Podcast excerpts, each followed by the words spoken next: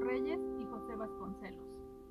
Son las 5 de la mañana, la hora del lobo, la hora en que, dice López Velarde, se nace, se muere y se ama. México parece un cementerio.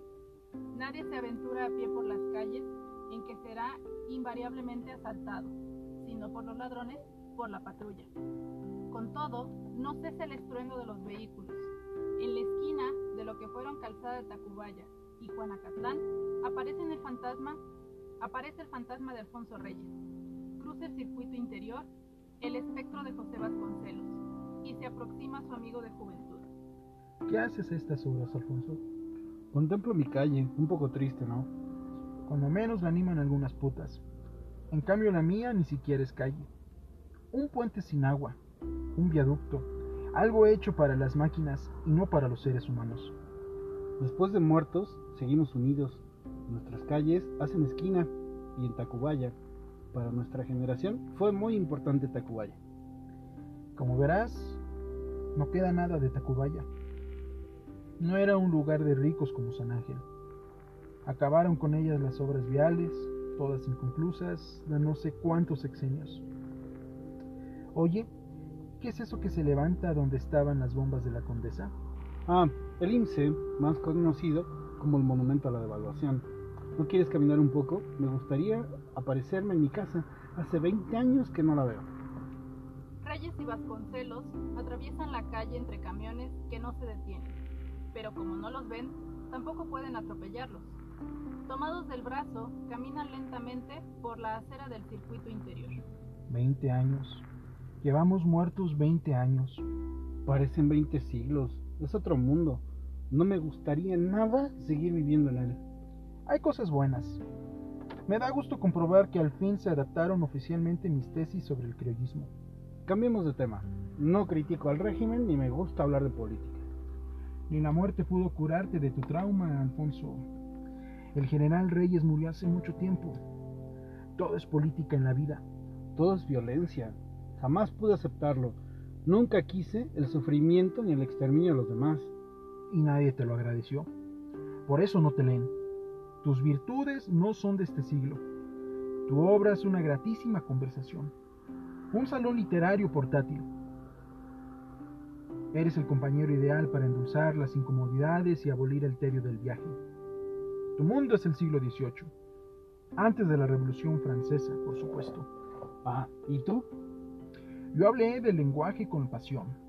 Sacudí las conciencias como decíamos entonces. Ante mí nadie puede ser indiferente. Me odian o me veneran. Alfonso, no se limitan a respetarme. Soy algo más que una gloria literaria, una estatua a los que pocos vuelven la mirada. Soy muchos, no soy uno. En mí encarnaron todas las contradicciones que forman la miseria y la gloria humana. Te admiro y me horrorizas, José.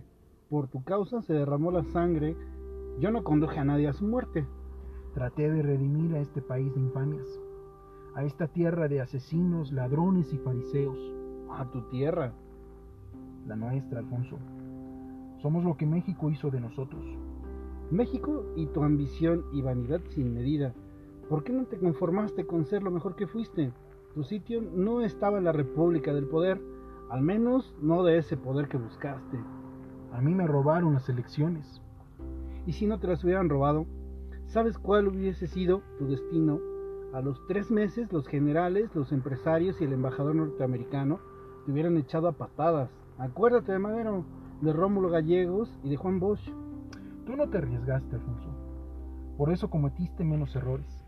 Me arriesgué a ser nada más escritor, a darle a mi país lo único y lo mejor que podía darle. Sí, una obra encantadora e inconclusa. Proyectos, esquemas, puntos de partida, resúmenes y glosas. Muy bien escrito, claro. El estilismo. Siempre odié el estilismo. Consuelo los estériles y los cobardes. Lo odiaste porque no podías escribir prosa como Martín Luis, ni como yo. Sin embargo, fuiste un gran escritor. Ulises Criollo es un libro prodigioso, lo más parecido, junto con El águila y la serpiente y La sombra del caudillo, a una novela en una generación de extraordinarios prosistas y narradores que jamás pudimos escribir novelas, ni dramas, ni verdaderos poemas. Yo fui un filósofo. Intenté crear un sistema filosófico. En cambio tú, Alfonso, con toda la admiración que mereces y con medio siglo de afecto, no fuiste sino esa cosa amorfa y horrible que llamamos hombre de letras, porque no podemos nombrarlo de una manera más precisa. Fui un escritor a secas, un ensayista. Un especialista en generalidades, alguien que mariposea sobre todos los temas y no se compromete con ninguno. Tu obra entera es periodismo, sin duda magistral y de suprema calidad literaria, pero al fin y al cabo periodismo.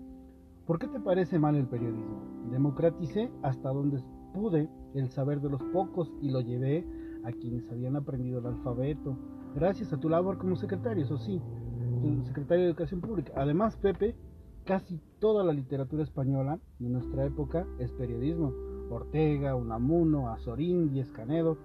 Tú también fuiste un gran periodista. Lástima que hayas puesto ese talento al servicio de las peores causas.